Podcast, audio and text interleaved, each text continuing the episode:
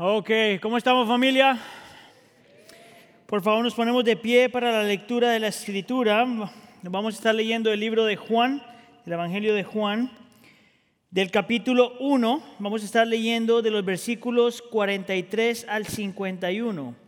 El Evangelio de Juan, capítulo 1, versículos 43 al 51. Si se está preguntando por qué hacemos esto como iglesia, esta es la forma en que nosotros mostramos ah, hasta cierto punto reverencia al Señor y a su, y a su palabra. Si está conmigo, diga amén. Empecemos en el versículo 43, la escritura dice así. Al día siguiente Jesús decidió salir hacia Galilea, se encontró con Felipe y lo llamó, sígueme. Felipe era del pueblo de Bethsaida, lo mismo que Andrés y Pedro. Felipe buscó a Natanael y le dijo, hemos encontrado a Jesús de Nazaret, el hijo de José, aquel de quien escribió Moisés en la ley y de quien escribieron los profetas. Versículo 46. De Nazaret, replicó Natanael, ¿acaso de allí puede salir algo bueno? Ven a ver, le contestó Felipe. Cuando Jesús vio que Natanael se le acercaba, comentó, aquí tienen un verdadero israelita en quien no hay falsedad. ¿De dónde me conoces? le preguntó Natanael.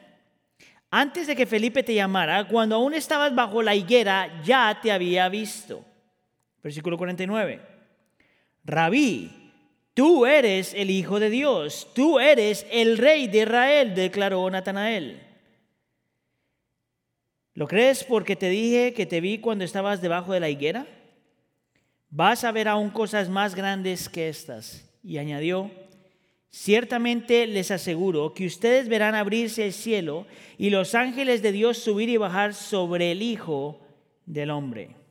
Esta es la palabra del Señor. Señor, te pedimos que por favor hables a nosotros esta tarde. Pedimos por la asistencia, la presencia y el ministerio del Espíritu Santo para entender, para creer, para aceptar, para rendir nuestras vidas, Señor, frente a lo que la Escritura nos está mostrando. Por favor, Señor, habla. Habla de tal forma, Señor, que podamos cambiar. Te lo pedimos, por favor, en nombre de tu Hijo Jesús. Y todos decimos, ¿se pueden sentar?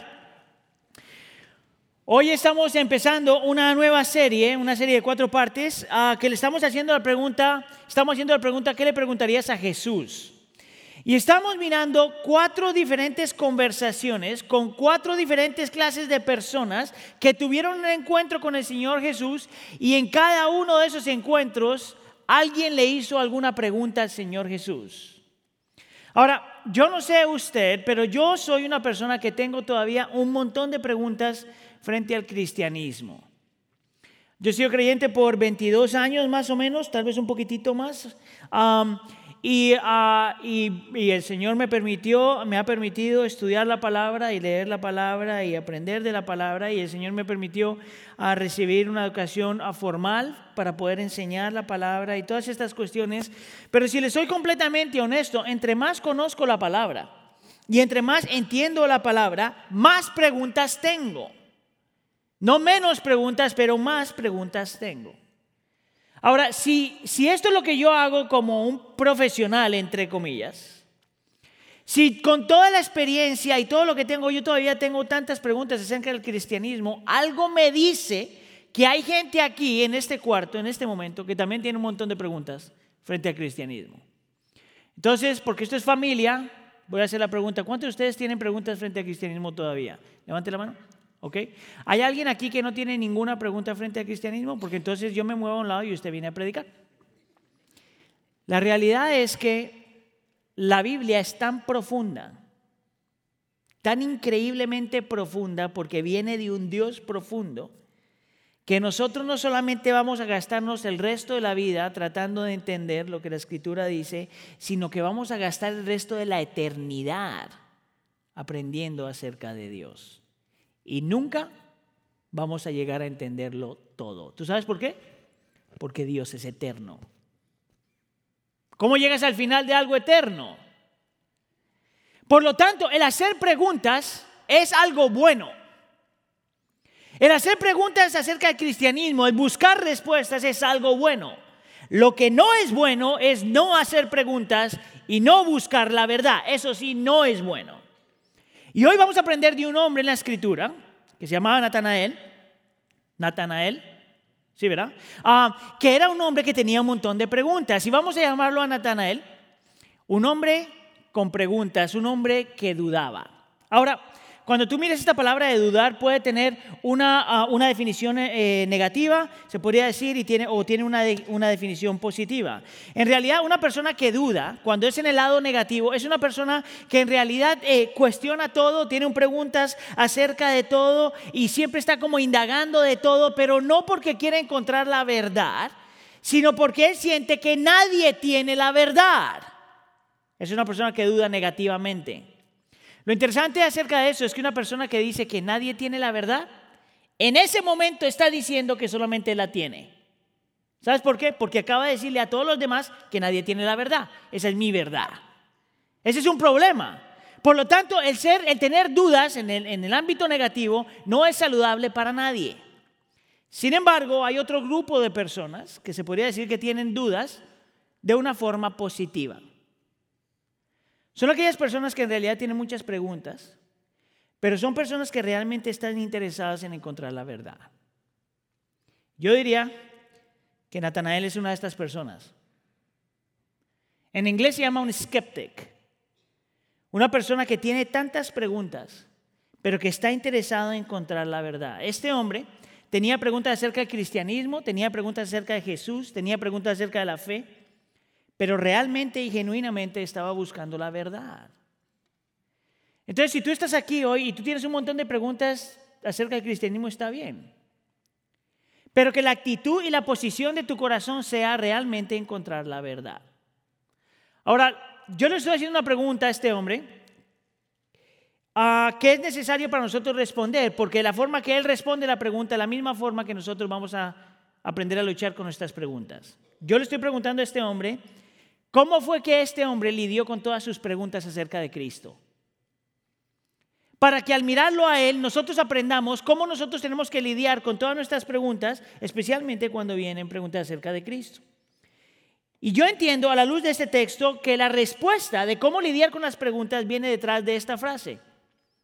Ven a ver. Y lo que te quiero mostrar en esta tarde es que ven a ver tiene tres significados. Una, ven a ver significa ven y razona. Número dos significa ven y cambia. Y número tres significa ven y admira. Cuando a Felipe le dice a este hombre, ven a ver, le está diciendo, ven y razona, ven y cambia y ven y admira. Ahora vamos con el primer punto, ¿qué significa cuando dice ven y razona? Déjame, te doy un poquito de contexto, por si acaso no estás familiarizado con lo que está pasando en el texto, pero Juan capítulo 1 es donde nosotros encontramos cuando el Señor empieza a llamar a sus primeros discípulos. Ahí es donde empieza toda la historia. Y si conoces algo acerca del texto, te dice que todo empieza cuando Juan el Bautista le está predicando a un montón de gente. Y uno de los seguidores de Juan el Bautista era Andrés. Y cuando Juan el Bautista y cuando Andrés escucha lo que Juan el Bautista está predicando, él se convence de lo que está pasando y se vuelve un seguidor de Cristo. Ahora, el hombre se vuelve un seguidor de Cristo y lo primero que hace es va y contacta a su hermano Pedro y también lo convence a su hermano Pedro de que Cristo es Cristo y Pedro se vuelve un seguidor de Cristo. Ahora lo que vemos en el versículo 43 es que el Señor, escucha aquí, el Señor Jesús viene buscando a Felipe. No era Felipe buscando al Señor Jesús, sino el Señor Jesús buscando a Felipe. Y de alguna forma sobrenatural, Felipe también cree que el Señor Jesús es el Hijo de Dios.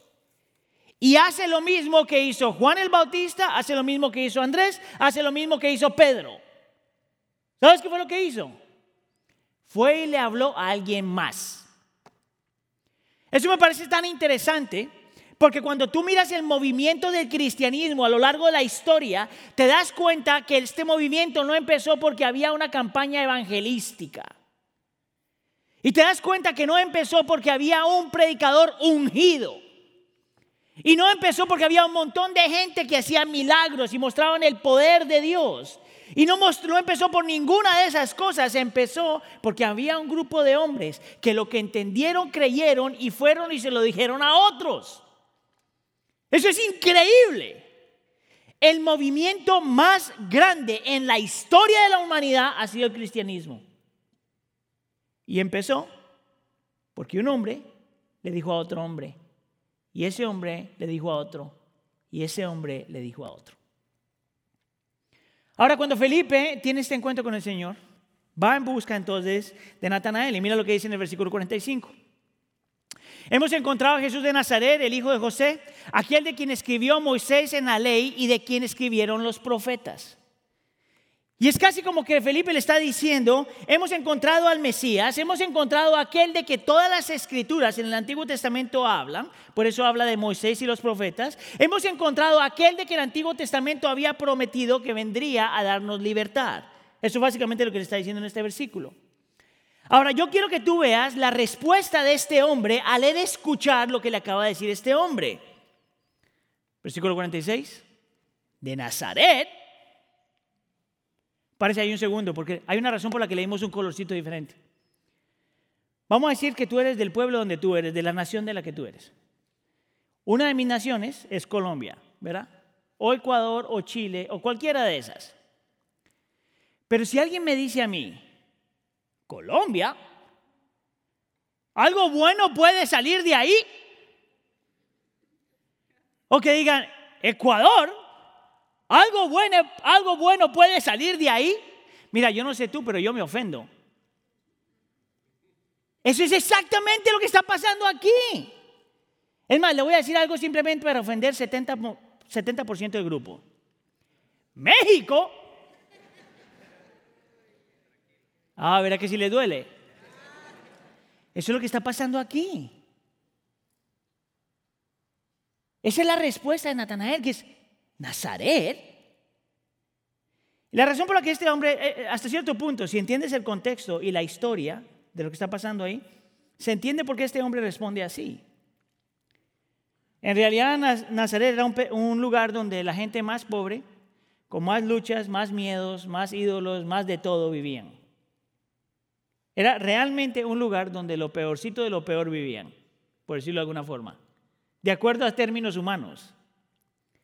Es más, cuando tú ves la definición de la palabra Nazaret, significa literalmente esto, un montón de ramas que no sirven para nada. Eso es lo que significa Nazaret. Entonces, desde una perspectiva humana, hacía sentido que Natanael dijera, ¿cómo puede salir algo bueno de ahí? ¿Cómo puede venir el Mesías de ahí? ¿Cómo puede venir aquel que el Antiguo Testamento habla tanto de ahí? Ahora, déjame te hago la pregunta, ¿qué harías tú si alguien te responde de esta forma? ¿Cuál sería tu argumento? ¿A qué apelarías para que la gente diga, no, no, no, si creen en el Señor Jesús, ¿qué harías? Yo te digo lo que harían algunos de los cristianos hoy. Esto es lo que harían los cristianos. Los cristianos, muchos de los cristianos, conseguirían a la persona más carismática que hay en el mundo cristiano y le comprarían un libro y el CD de la prédica. Y de ahí no solamente utilizaría esto para que la persona escuche, sino luego irías y llevarías a esa persona a un evento donde hay unos, unas ah, manifestaciones tan sobrenaturales que la gente diga, wow, Cristo tiene que ser de verdad. O si no, entonces empezarías a compartir todas las cosas, los milagros, el poder, todas las cosas increíbles que están pasando en el cristianismo para que la persona de alguna forma se convenza de que Cristo es el Mesías. Ahora, ¿hay algo malo con eso? No necesariamente.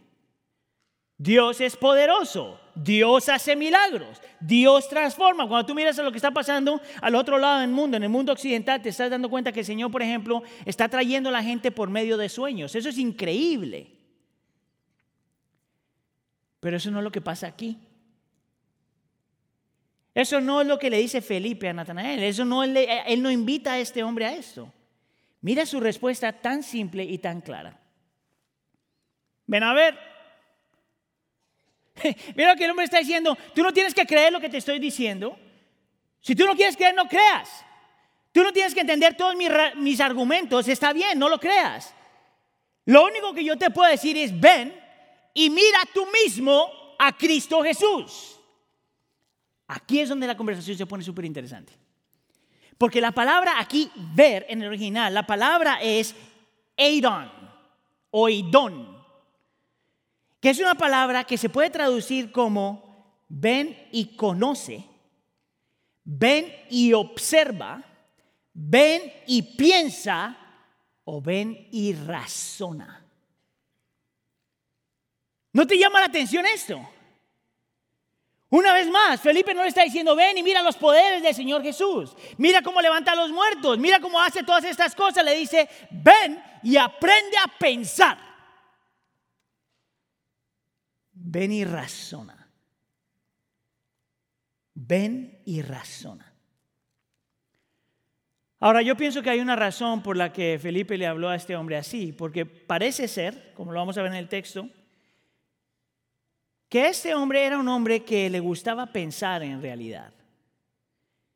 Y tú puedes ver evidencias de esto a lo largo del texto. Por ejemplo, en el versículo 45, te dice, um, cuando Felipe buscó a Natanael y le dice, hemos encontrado a Jesús de Nazaret, esta palabrita aquí, um, implica, dicen algunos de los eruditos, que Aparentemente Felipe y Natanael pasaban mucho tiempo juntos pensando, estudiando, meditando acerca de este tema.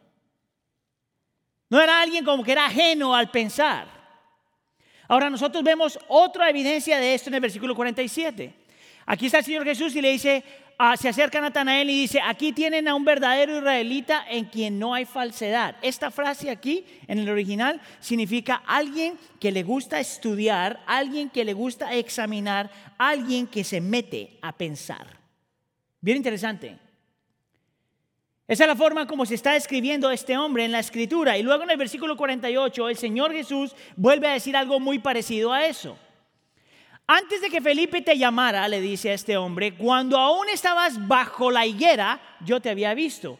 Ahora, para entender lo que está pasando aquí, tienes que entender que en el Antiguo Testamento se cree que en el Antiguo Testamento, y muchos de los eruditos están por ese lado también, a decir que cuando la gente quería pasar tiempo en oración, meditación y estudio, se iban y se sentaban bajo una higuera. Lo que aparentemente está pasando aquí es que Natanael estaba pensando acerca de todas estas cosas y en el momento que él está pensando acerca de todas estas cosas, el Señor llega en su soberanía y providencia justamente en ese momento para tener un encuentro con él. En el momento que este hombre estaba pensando, meditando, razonando acerca de Cristo, el Señor Jesús llega y lo encuentra. Pregunta, ¿por qué es esto tan importante? ¿Por qué es tan importante para nosotros entender que venir al Señor Jesús es venir y razonar? Ahí va. Porque es importante que tú veas que desde el principio, antes de que la iglesia en el Nuevo Testamento se formara, los primeros seguidores de Cristo entendieron que la fe cristiana es una fe que piensa. Que la fe cristiana es una fe que razona. Que la fe cristiana es fe en algo, pero que está informado por algo más. Ven y ve, ven y piensa, ven y razona. Desde el principio de la iglesia, desde el principio de la iglesia no era solamente acerca de experiencias, no era solamente acerca de sentir algo, no era solamente de tener un encuentro con el Señor que nadie puede describir. Y una vez más, todo eso es bueno, pero desde el principio de la iglesia tú puedes ver que la fe del creyente es una fe que responde inteligentemente a algo. Ahora yo quisiera animarte a que tú vieras que el resto de la escritura te muestra exactamente ese punto. Dios siempre te invita a hacerle preguntas. Dios siempre te invita a cuestionar algunas cosas. Dios siempre te invita a pensar. Dios siempre te invita a razonar con Él. Ahora lo que yo he aprendido es que en esta época de la historia hay dos extremos, dos posiciones que son dos extremos en realidad. Por un lado está la, primera... Ah, posición que dice que la gente que son gente de fe es porque no saben pensar. Eso es lo que dice el grupo, los ateos, no más para que sepas. El ateo cuando describe a un creyente lo describe como una persona que no sabe pensar. Su argumento es que si los creyentes aprendieran a pensar, entonces no serían creyentes. Porque la evidencia, dicen ellos, muestra que Dios no existe. ¿Sabe lo irónico de eso? Es que tú puedes ver que este grupo de personas jamás han leído Juan capítulo 1. Porque desde el principio la escritura demuestra que nuestra fe viene de razonar con Dios, pensar con Dios, de hacer preguntas y buscar respuestas. Esta semana súper interesante, estaba escuchando uh, una entrevista, era como una entrevista, una conversación entre un ateo y un cristiano, bueno, la semana pasada, no esta semana, pero la semana pasada, um, y el ateo es el que está haciéndole las preguntas al, al creyente. Y él está diciendo que en realidad la razón por la que él no creyente es porque después de tanto pensar se da cuenta que el cristianismo no tiene sentido y que la Biblia no se puede y que en la Biblia no se puede confiar, dice él. Entonces él utiliza este ejemplo. Él dice que la razón por la que él no cree es porque hay una discrepancia entre el Nuevo Testamento y el Antiguo Testamento. Entonces el cristiano le dice, ¿cómo? ¿Por qué? Y le dice, es bien simple. Mira, si tú miras, por ejemplo, el concepto del matrimonio, y dice, tú te das cuenta que en el Nuevo Testamento, cuando se habla del matrimonio, se habla de la unión entre un hombre y una mujer. That's it. Amén. No, no. Amén. Porque ahora hay otras ideas por si acaso. ¿Verdad? Un hombre y una mujer. Y él dice, pero cuando tú miras el Antiguo Testamento, te das cuenta que la unión no era solamente entre un hombre y una mujer, sino entre un hombre y varias mujeres. Y dice, ¿ves?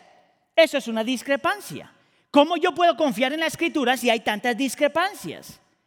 Y el, y el cristiano, una persona súper paciente, súper humilde y lleno de amor, porque así es que contestan los cristianos, le dice, mira, yo creo que es que no estás mirando la escritura bien.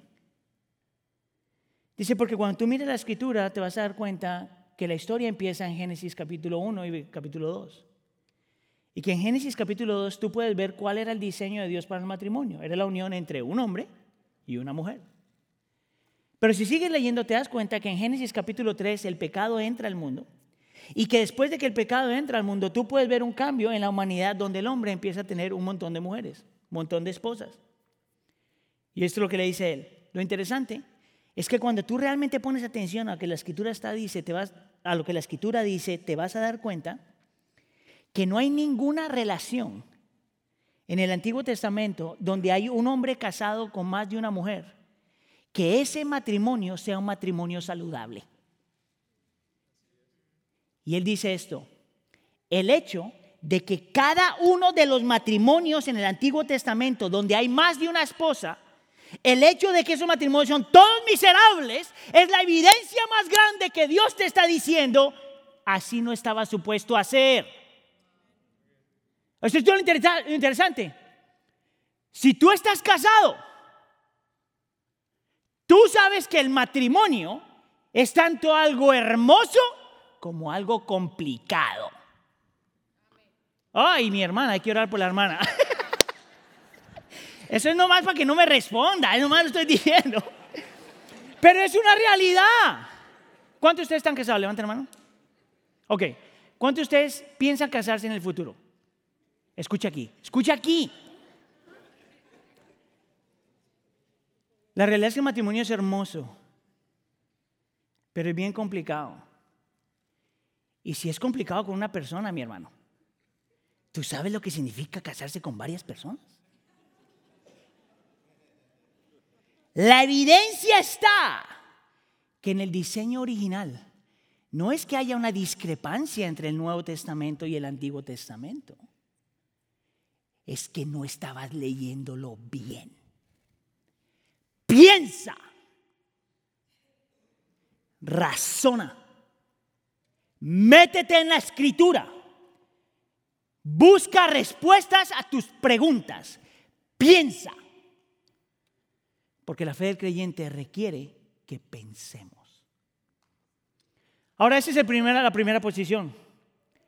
La segunda posición, yo diría que es la más, más común entre los creyentes el día de hoy. Es lo que yo le llamo la, posición tradicional, que dice que si tú eres creyente no estás supuesto a hacer ninguna pregunta. cree sin cuestionar. Pero yo te acabo de mostrar que eso es antibíblico. Mire, hasta cierto punto es verdad. Hasta cierto punto nosotros creemos sin tener todas las respuestas. Porque es imposible tener todas las respuestas. Pero por otro lado, nosotros creemos porque hay tanta evidencia, hay suficiente evidencia para nosotros decir, Cristo es Cristo. Hay suficiente evidencia para nosotros decir, tenemos que confiar en Dios. Hay suficiente evidencia en toda la escritura para nosotros decir, Dios es de verdad real. Entonces, el, no cuestionar a Dios, eso no es bíblico. Lo único es que no nos metemos realmente a lo que la escritura dice para lidiar con las cosas en la vida. Te voy a dar el perfecto ejemplo, el sufrimiento. Ok, ¿cuántos de ustedes alguna vez se han hecho la pregunta, se han hecho esta pregunta? Si Dios es tan bueno, ¿por qué permite sufrir? Esto es familia, ¿ok? Y nadie, eso no va a salir en la pantalla, solo yo. ¿Cuántos de ustedes alguna vez se han hecho esa pregunta? Si Dios es tan bueno, ¿por qué permite sufrir? La otra pregunta es, si Dios es tan poderoso, ¿por qué no para el sufrimiento? ¿Cuántos se han hecho esa pregunta alguna vez? Son dos preguntas válidas. Ahora escucha aquí.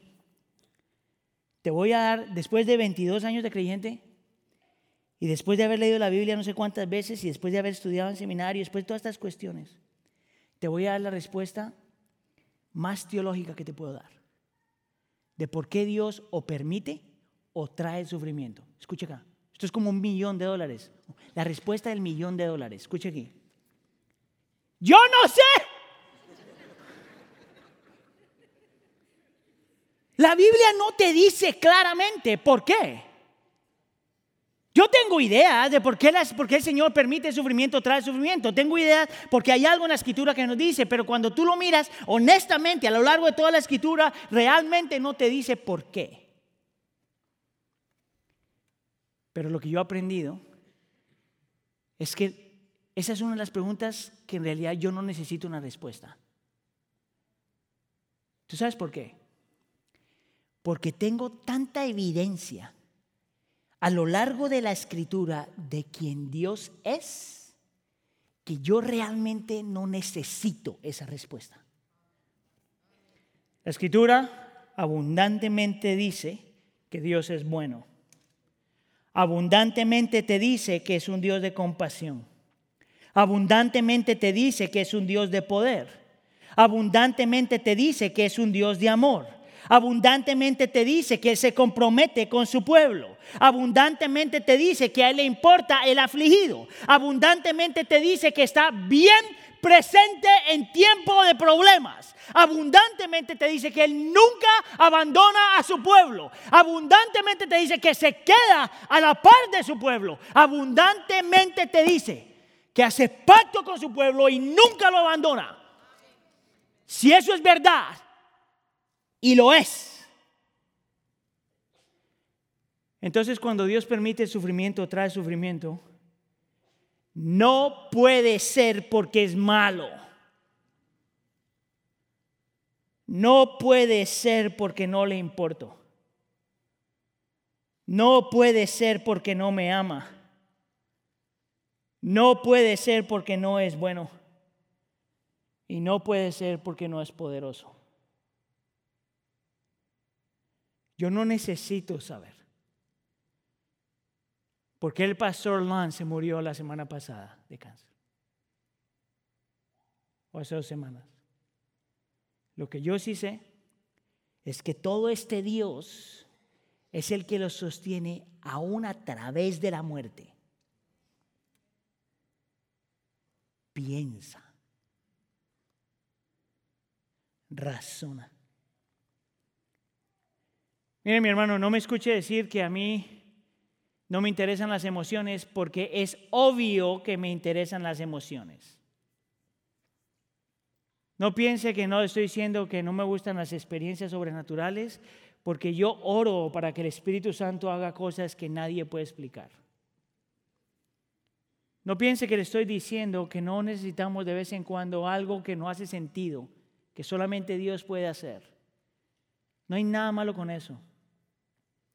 Mi problema con esa clase de cristianismo es que hay tantos momentos en la vida donde tú no sientes nada.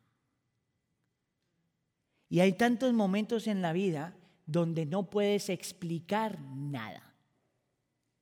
Y hay tantos momentos en la vida donde no puedes experimentar nada. Hay tantos momentos en la vida donde lo único que tienes es silencio. Y es en esos momentos donde lo que tú entiendes acerca de Dios afecta tu corazón, mueve tus afectos e impulsa tu voluntad. Cuando no se escucha nada, cuando no se ve nada, cuando todo está simplemente en silencio. Es por eso que Martin Lloyd Jones, un predicador inglés muchos años atrás, llamó el cristianismo lógica en fuego. Es por eso que John Piper, en su libro Pensar, dice, la razón principal por la que Dios nos ha dado, nos ha dado la mente es para que podamos buscar y encontrar, escucha aquí, es para que podamos buscar y encontrar todas las razones que existen para atesorarlo a Él antes de todas las cosas y sobre todas las cosas. Nosotros amamos al Señor con todo nuestro corazón, con toda nuestra fuerza y con toda nuestra mente.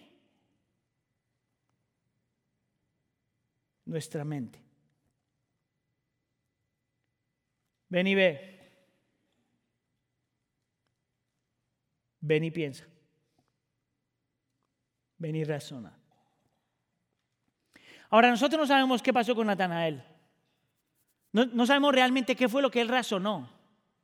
No sabemos las preguntas, las respuestas, no sabemos nada de eso. Lo que sabemos es que porque él aprendió a hacer eso, su corazón cambió.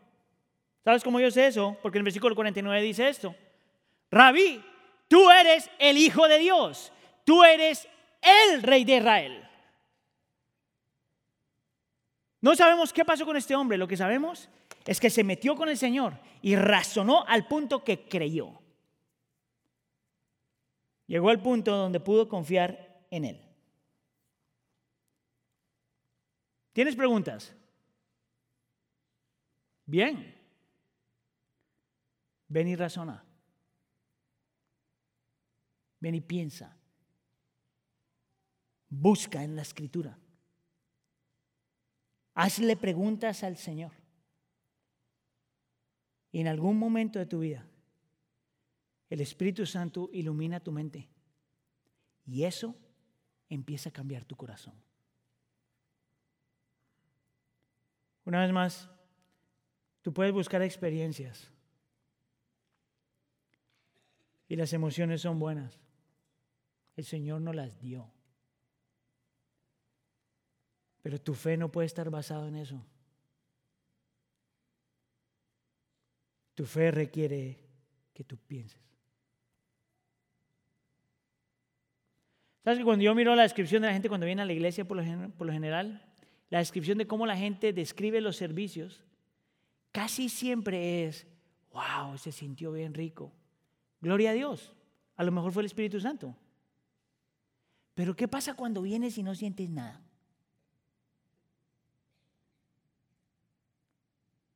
Lo que te llevas es esto. Amén. Ven y mira no solamente significa ven y razona, sino ven y mira también significa ven y cambia. Esto es interesante acerca de todo este escrito es que aunque la Biblia y Cristo nos está llamando a aprender a luchar con la escritura y a razonar con la escritura, no es solamente acerca de tener más información acerca de Dios. Es más, la escritura te dice que el conocimiento tiene el potencial de, dar, de hacer de ti una persona orgullosa. Por lo tanto, el, razonar con la escritura no es solamente acerca de tener más y más información. El razonar con la escritura, el pensar acerca de Dios, el hacerle preguntas acerca al Señor, es acerca de, de que esa información cambie tu corazón. La razón por la que te digo eso es porque eso es exactamente lo que Cristo Jesús le dijo a Natanael. Él sabía que este hombre podía fácilmente pensar que información era suficiente. Es por eso que hay tantos creyentes que o gente que ha crecido en la iglesia pero no se han convertido. Que saben la Biblia de principio a fin pero no se han convertido. Porque es posible tener un montón de información acerca de Dios y sin embargo no, no rendir tu vida a Él. Mira lo que le dice el Señor Jesús a este hombre en el versículo 50. Dice, Ah, ¿Lo crees porque te dije que te vi cuando estabas debajo de la higuera? Vas a ver aún cosas más grandes que estas. Y la razón por la que estamos poniendo la palabra ver ahí, o le estamos haciendo otro color en la palabra ver, es porque esa palabra ver eh, no es la misma palabra que ya acabamos de escribir. Esta es otra, en el original es otra definición, la palabra um, jorao, que significa, se puede traducir como una experiencia. En otras palabras dice, tú creíste, pero ahora que creíste, déjame, te voy a mostrar, te voy a dar una experiencia que va a cambiar tu vida. Una experiencia que va a moldear tu corazón. Una experiencia que te va a dar una visión acerca de la vida completamente diferente. La razón por la que el Señor Jesús dice esto es porque cada que tú te metes con el Señor, cada que tú razonas con el Señor, cada vez que el Señor hable a tu vida por medio de su palabra, o tu corazón se suaviza o tu corazón se endurece. Pero nunca quedas igual. ¿Usted escuchó eso? O tu corazón se suaviza o tu corazón se endurece, pero nunca quedas igual. Tú sabes que hasta cierto punto a mí me da temor especialmente para aquellos de ustedes que todavía están explorando el cristianismo, pero como que todavía no han tomado el paso, no porque no crean necesariamente, pero porque no quieren. Eso sí me preocupa porque entre más tú te expongas a la palabra del Señor, o tu corazón se suaviza o tu corazón se endurece. Hace unos meses yo le compartí la historia de este hombre cuando yo estaba viviendo en Colombia, casi un familiar mío, no era familiar, pero casi un familiar, donde un hombre que tenía, e, era adicto a la marihuana. Y este hombre está en uno de sus viajes y se le ha acabado todos los papelitos para hacer la marihuana. Y lo único que se encontró que, que más o menos se parecía al papel de la marihuana era una Biblia. Porque la Biblia tiene este papelito bien delgado. Entonces en medio, el hombre en medio de su vuelo dijo, bueno, pues algo sirve. Y arranca una hoja. Esto es increíble. Y en lo que empieza a hacer el cachito este, cometió el error, el error más grande de su vida se puso a leer antes de hacerse el cigarrillo. Y el Señor lo cambió ahí. Mire, yo daría un millón de dólares para que me diga qué versículo fue que leyó. No tengo el millón de dólares, pero por lo menos se lo prometo. La realidad es que cuando tú te metes a razonar con el Señor, o te suaviza o te endurece? La pregunta para ti es esta. ¿Cuál eres tú? Esa es una pregunta que te tienes que hacer. ¿Cómo sabes si la actitud de tu corazón frente a la escritura o te está suavizando o te está endureciendo? Gracias por preguntar, porque aquí tengo la respuesta. ¿Sabes tú cómo sabes? Si aprendes a mirar la escritura y las palabras del Señor Jesús como autoridad en tu vida. No como sugerencias, no como buena idea, sino como autoridad en tu vida. Eso es exactamente lo que el Señor Jesús está, haciendo con Natanael. En el versículo 51, él utiliza esta frase. Ciertamente, les aseguro. Esta frasecita aquí, que en español eh, no me gusta la traducción aquí, pero en otras traducciones lo ponen como amén, amén. De verdad, verdad. Y cuando el Señor Jesús utiliza esta frase en cualquiera de los escritos en la Biblia, está diciendo, lo que yo digo es palabra de Dios. Es palabra con el poder de divinidad. Es más, cuando el Señor Jesús le está diciendo a Natanael esto, Él está diciendo esto, tú no tienes permiso de crear el Jesús que a ti te gusta. Tú no tienes permiso de crear el Dios que a ti te gusta. Tú no tienes permiso de fabricar el Salvador que a ti te gusta. Si tú vienes a mí y crees en mí, me tomas tal como la escritura lo dice. Y todo lo que yo digo no es sugerencia, es autoridad. ¿Sabías tú qué es ese significado de la frase sígueme? Es por eso que el Señor Jesús llama a Felipe y le dice sígueme. Y cuando sigue leyendo el resto de la escritura te das cuenta que esta palabrita siempre aparece cada que el Señor la llama a otro discípulo. Sígueme. Sígueme significa niégate a tú mismo. Sígueme es cree en mí. Sígueme es sé obediente. Sígueme es mira que yo soy autoridad. Sígueme significa yo soy rey. Sígueme significa yo soy Señor. Es por eso que hay una diferencia tan grande en estar de acuerdo con Dios y obedecer a Dios. ¿Sabes la diferencia entre esos dos? Mira, aquí no hay ninguna persona que no esté de acuerdo con Dios. Dios es bueno, Dios es poderoso, Dios quiere que cambies, Dios quiere, tú, todos dicen amén. Pero hay una diferencia entre estar de acuerdo con lo que Dios dice y someterse a lo que Dios dice. Son dos cosas diferentes. Sígueme significa no es estar de acuerdo con Él. Sígueme significa síguelo aunque no estés de acuerdo con Él. Es más, mira, el tema, la frase que se utiliza ahora es, yo tengo una relación con Dios.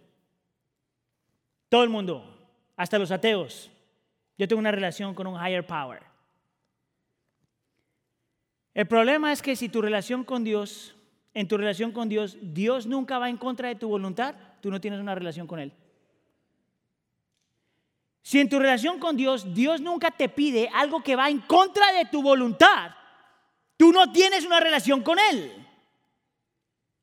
Si en tu relación con Dios, Dios nunca te pide que dejes o mueras a algo, lo cual no quieres dejar ni morir, tú no tienes una relación con Él. Es simplemente religión. ¿Tú sabes cuál es la lucha más grande en los Estados Unidos para los creyentes jóvenes ahora? Bueno, y para los adultos también. Es que ellos creen en el concepto de que Dios es amor. Eso está en la Biblia, Dios es amor. Pero el mismo Dios de amor te dice, por ejemplo, que tú no puedes tener una relación sexual, fuera del matrimonio. En eso no estoy de acuerdo. O tomas lo que Dios dice o no tomas nada.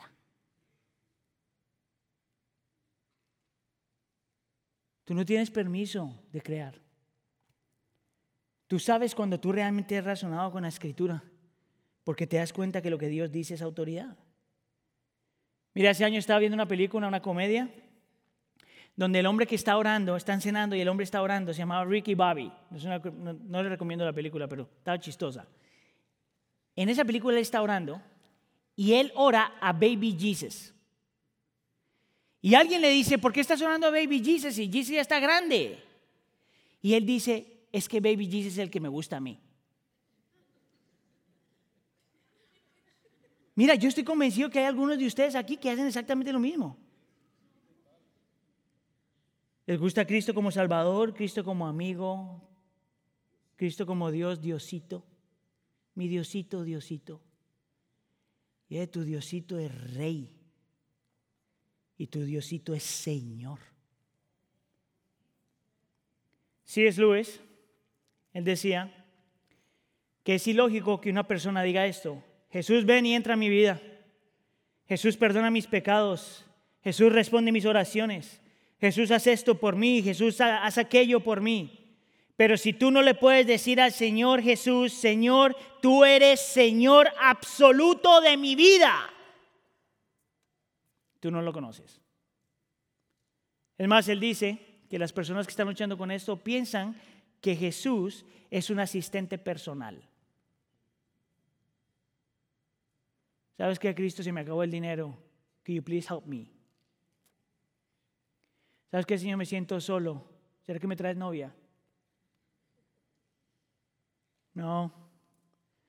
Tú sabes si el Señor realmente es Señor de tu vida. Tú sabes si realmente estás razonando, pensando con la escritura cuando las palabras del Señor se vuelven autoridad sobre ti. Mira, yo no sé si usted está familiarizado con esto, pero en todas las eh, redes, sociales se ha vuelto todo el mundo, cristianos y no cristianos, todos están hablando de la aparente conversión de un, de un rapero que se llama Kanye West. Si usted no sabe quién es Kanye West, o no tiene hijos o no tiene, no tiene social media. La cosa es que todo el mundo está hablando de este hombre ah, y acaba de producir un álbum que se llama Jesus is King. Si usted no sabe quién es, entonces hable con sus hijos y ahí entonces le enseña. Ahora, mira, para ser honesto, yo no sé realmente si el hombre se convirtió. Es un hombre muy famoso, con mucho dinero. yo no sé si, yo espero que sí se haya convertido. Me parece como que sí se hubiera convertido. Pero no sé. Ahora, como todo el mundo está hablando de eso, y porque mis niñas están hablando de eso, y aunque tenga 44 años y no me debe gustar el rap, de todo modo me puse a escucharlo para ver cuál es la, cuál es la cosa. Y al estar escuchando todas sus canciones, me encontré una que dice algo que me llamó mucho la atención. Se lo leo en inglés y luego en español. Dice, él está diciendo, follow Jesus, listen and obey. Sigue a Cristo, escucha y obedece. Mm. Eso me gustó. Y de ahí dice, no more living for the culture, we are nobody's slaves. Ya no vivimos para la cultura, ya no somos esclavos de nadie. Y yo, mm, eso suena bien. I bow down to the king upon the throne. Yo me inclino frente al trono del rey. Mm, I like that one. Pero esta es la mejor. My life is his. I am no longer my own. Mi vida es suya. Yo no me pertenezco a mí ya más. Una vez más, yo no sé si este hombre se convirtió. Pero esto sí lo entiende. que si tú has razonado con la escritura y estás convencido de que Dios, de Cristo es Dios y Rey, entonces tú sabes que todo lo que Él dice es autoridad porque tú ya no te perteneces a ti, le perteneces a Él. Ven a ver, ven y ve. Ven y razona. Ven y cambia. La tercera definición de ven y ve es ven y admira. Y esto me llama mucho la atención porque el Señor Jesús sabe que por más de que tú sepas mucho de la escritura, eso en realidad, si no entiendes la escritura bien, por más de que entiendas mucho, no es suficiente para que tú cambies. Y el Señor Jesús sabe que aunque seas una persona moral que obedece la escritura, eso no significa que has cambiado en realidad simplemente que eres moral. El Señor entonces va a empujar a Natanael un poquito más. Y le va a decir que la forma que él va a saber realmente si su vida ha cambiado, no solamente si es si aprende a razonar con la escritura, no solamente si se somete a la escritura, sino que él empieza a ver que toda la escritura es acerca de Cristo. Ahora, unos minutos atrás yo te estaba diciendo que cuando Felipe habla con Natanael, lo primero que le dice él es, del que habló Moisés y los profetas. ¿Te acuerdas de eso? Pero el Señor Jesús utiliza un término que los eruditos tienen como diferentes opiniones de por qué él utiliza ese término. El, Señor Jesús se llama a sí mismo Hijo de Hombre. Una vez más, hay diferentes opiniones de por qué el Señor Jesús se llama así. Lo interesante es que esta frasecita es, el nombre que el Señor Jesús más utiliza para describirse a sí mismo. Se podría decir que era la palabra favorita del Señor Jesús el nombre favorito del Señor Jesús. Lo que algunos eruditos dicen es que la razón por la que el Señor Jesús utilizó este nombre tantas veces es porque este nombre te dice todo lo que Cristo es. Este nombrecito te recuerda que toda la escritura es acerca de Cristo. Este nombrecito te recuerda que todo lo que Cristo Jesús dijo que era, Él es. Y la razón por la que yo me inclino a creer que eso es lo que está pasando es porque en Juan capítulo 1, de donde sacamos el texto que estamos estudiando, Desde Juan capítulo 1, versículo 1 hasta el versículo 51, el Señor Jesús, al Señor Jesús se le dan 11 diferentes nombres. En un capítulo, 11 diferentes nombres. Y parece ser que cada nombre está construyendo y dándonos un poquito más de información acerca de Cristo. Y que cuando llegas al último nombre, que es este nombre, este es el resultado o lo que resume todo lo que Jesús es. Entonces, por ejemplo, en el versículo 1, el Señor Jesús se le llama la palabra de Dios. Lo que quiere decir es que toda la escritura es acerca de Él y que Dios habla por medio de su Hijo. En el mismo texto se le llama palabra, pero se le llama Dios. Lo que quiere decir que Cristo Jesús en realidad sí es la segunda persona de la Trinidad. En el versículo 9 se le llama Cristo la luz del mundo.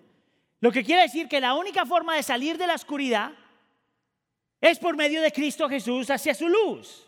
En el versículo 17 se le llama a Jesús Jesús, que significa Mesías.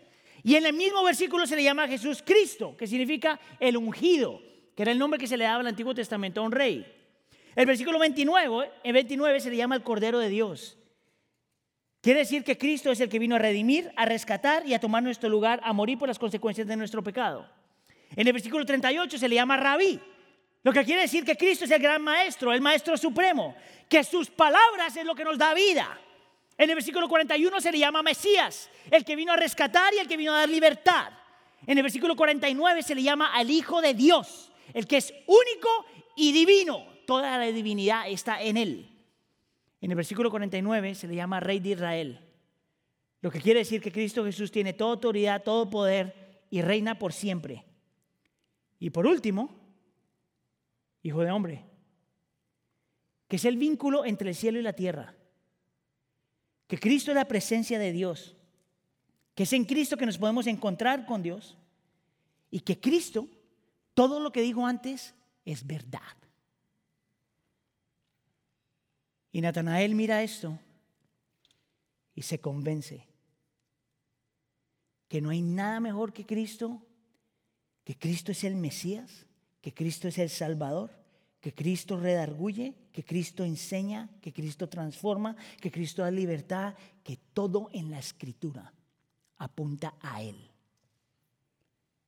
Y así el hombre cambió. ¿Tienes preguntas?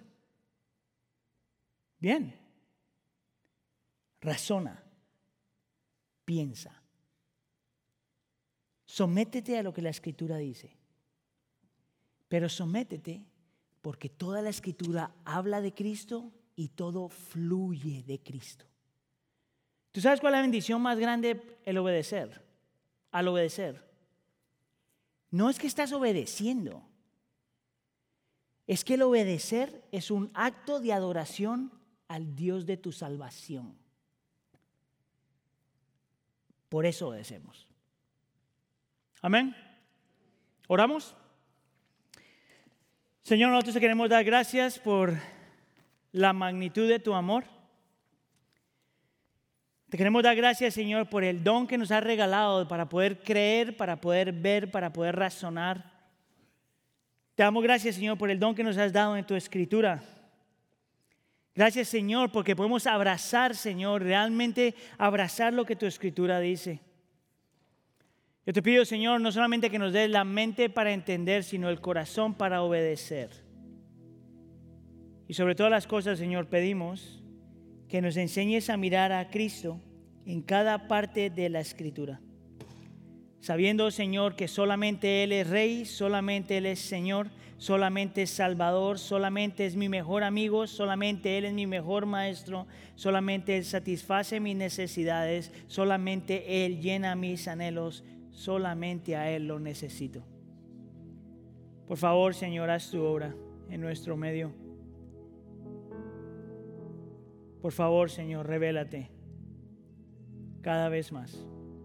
Te lo pedimos, por favor, en nombre de tu Hijo Jesús.